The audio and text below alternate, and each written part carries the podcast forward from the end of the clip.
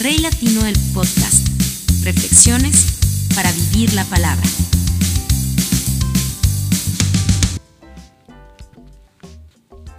Hola, ¿qué tal amigos? Un abrazo muy especial y gracias por escuchar el podcast. Gracias por estar ahí, por tomarte tu minuto para poder acercarte a la palabra de Dios y tratar de entender cuál es su propósito en tu vida, qué es lo que hace Dios para que te puedas lograr el éxito y salir adelante en medio de cualquier tormenta. Dios nos enseña a ganar, pero también nos enseña a perder, para que podamos valorar el hecho de estar vivos. Una vida demasiado fácil se convierte en una vida vacía, sin propósito. Una vida sin lucha no tiene sentido. Lo ideal es siempre tener un sueño, algo que alcanzar, algo que nos haga falta para el corazón, para el alma, incluso para las manos, algo físico, algo que nos ayude a crecer, que nos edifique, algo que perdamos, pero que también tengamos la capacidad de recuperar. De eso se trata vivir. Y Dios quiere eso para nuestras vidas, que, que seamos personas fuertes, forjadas. Como el oro tenemos que ser limpiados. El oro pasa por fuego para poder brillar. Y de eso se trata la vida. Dios quiere sacarnos lustre, brillo. Y las circunstancias de la vida sirven para eso. Pero el tema no es quedarte ahí en el fuego. La idea es que salgas de ahí para que puedas brillar. Y por eso Dios te provee cada día. Y estas palabras que hacemos, que grabamos, que buscamos, que, que investigamos y que también nos, nos nutren, nos hacen crecer, están hechas para eso. Para que, al igual que yo, tú también puedas ser edificado por Dios a través de su palabra, pero también a través de los hechos diarios y cotidianos que nos ocurren. Pedro va a la hermosa, un templo, va a adorar.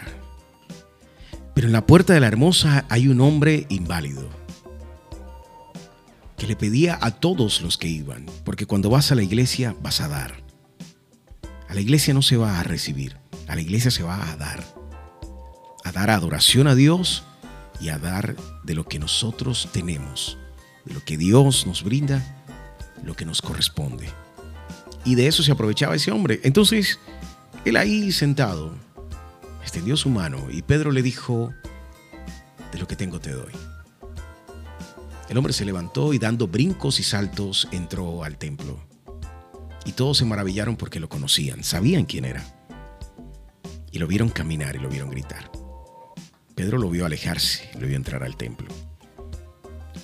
La Biblia no da luz acerca de qué pasó después, porque fue increpado, incluso muchos trataron de poner en tela de juicio que el hombre hubiese sido sanado por Dios, a través de la mano de Pedro.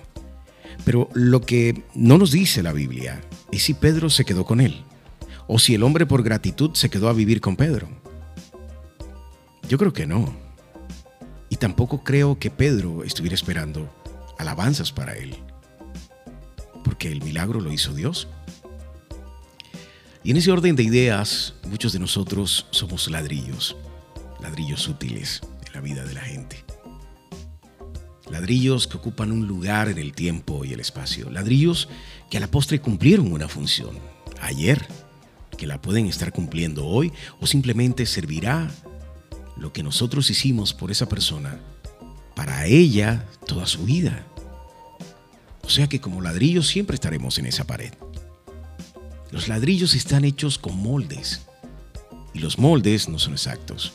Cada uno, aunque parecen iguales, al verlos al microscopio tienen grietas y pequeñas protuberancias que los hacen distintos. Casi como una huella digital. Todos los ladrillos tienen la misma composición, incluso son expuestos al mismo sol y viento y temperatura para que el lote de ladrillos salga perfecto. Los ladrillos son incluso regados y luego enviados a las construcciones. No todos los ladrillos están en la misma pared. Algunos van a los cimientos de otras construcciones, otros son cortados para acomodar la sincronía de su posición en la estructura. A la postre, si lo analizas, cada ladrillo, según su forma y composición, llegan a la pared casi que por casualidad, pero no es así. Porque el orden lo dispone la mano de quien construye esa pared. En la vida vivimos experiencias y al hacerlo aprendemos a ser quienes somos. Aprendemos a valorar las malas y las buenas decisiones y afrontamos en el camino las consecuencias, pero toda esa construcción de nuestra vida necesita esos ladrillos para poder unirlo e ir levantando nuestra existencia. La pregunta de hasta dónde vamos a llegar depende de cuántos ladrillos puedas acumular para poder alcanzar tu meta. Es decir, unir la experiencia de las personas a las que puedes aprovechar a lo largo de tu vida para poder subir. Ahora bien, ¿quién es tu cimiento? Los padres son el cimiento de los hijos, esos hijos que componen la sociedad. Los padres son la base. Ellos están a la altura de los pies. Muchos cuando ven la pared no ven esos ladrillos porque no está a la altura de los ojos. Mira, muchas veces ves las actitudes y comportamientos de la gente, pero olvidas que lo que estamos viendo en su mayoría viene de ese aprendizaje primario en casa. Es como cuando la pared empieza a ladearse Muchos pueden culpar a los ladrillos del medio, pero realmente el problema siempre empieza en la base, con papá y mamá. Ese ladrillo que porque está ahí al principio de la pared no vemos. Mientras que los que están a la altura de los ojos son más visibles. Son los que conocemos en la mitad de camino. Sí, cuando vamos hacia nuestro propósito, ahí hay muchos ladrillos, muchas personas. Y los últimos son los del éxito los que están tan alto que escapan a nuestra visión. Esos que hay que levantar la vista para verlos. Son importantes, pero no tanto como los que están debajo, los que sostienen la estructura. Así que como te podrás dar cuenta, si tú quitas un ladrillo de arriba no pasa nada. La pared sigue ahí, pero si empiezas a sacar los ladrillos al azar, de la mitad y del fondo, la pared se va a caer si el ladrillo no fue fuerte, si no tomaste de él lo necesario, o si depositaste sobre un solo ladrillo toda la responsabilidad de tu vida. Puede que la presión y el peso del tiempo haga que se caiga. Fíjate bien, si quieres tener, si quieres tener una pared alta y llegar al éxito, necesitarás de muchos ladrillos, de la sabiduría y experiencia de otros Mira, mi camino ha estado lleno de ladrillos, buenos y malos, pero a la postre todos aportaron y aportan en mi vida. Mis padres, por ejemplo, mi mamá, que se vivía muriendo eh, para enseñarme a valerme por mí mismo. Aprenda esto que cualquier día me muero y usted no sabe. Mi papá que me enseñó la responsabilidad de la familia, del trabajo duro, del ser puntual, de ser respetuoso con el trabajo mis amigos que me enseñaron el valor de la amistad, de la hermandad, mis profesores y maestros, mis colegas y al final mi familia, mi esposa, mis hijos, de quienes aprendo todos los días. Pero sobre todo mis líderes, Amarildo, Patricia, Mimi, mi pastor Luis Fernando, pastores como Dante Gebel, Cash Luna, Otoniel Fon y muchos más que me enseñan cada día el valor de la sabiduría y la fe.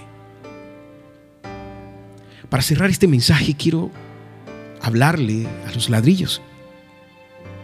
Yo fui el ladrillo de gente que hoy está muy alto. Soy un ladrillo a lo mejor olvidado en esa pared, pero en la línea del tiempo estoy ahí, haciendo lo que Dios me envió a que hiciera en la vida de esa persona, hacerle útil en el momento justo. Lo que intento hacerte entender es algo que me costó tiempo y es ver que somos ladrillos, incluso de gente que no lo reconoce. Pero al final el trabajo está hecho. Y no debemos pretender ser el único ladrillo o esperar que nos vivan agradeciendo lo que hicimos o hacemos. Somos parte de la fila, del entramado. Somos un hilo en la tela. No podemos pretender ser más en la vida de la gente debemos aprender a alegrarnos de lo que logramos en ellos, pero lo más importante, hacerles entender que Dios es nuestra única recompensa, que en Jesús hay riqueza, que en el Espíritu Santo hay consuelo, que ellos puedan ver nuestra paz en el Señor y sean también ladrillos útiles por medio de la gracia de la salvación en la vida de otros, que sean útiles a la construcción de vidas sanas de familias restauradas, de economías levantadas en el nombre de Jesús. Primera de Pedro 2.17 dice, honrad a todos, amad a los hermanos, temed a Dios, honrad al rey. Romanos 12.10 dice, sed afectuosos unos con otros con amor fraternal, con honra. Daos preferencia unos a otros. Gálatas 5:13 dice, porque vosotros hermanos, a libertad fuisteis llamados, solo que no uséis la libertad como pretexto para la carne, sino servíos por amor los unos a los otros. Sé originalmente sabio Da por gracia el don que Dios te entregó. Ayuda a otros.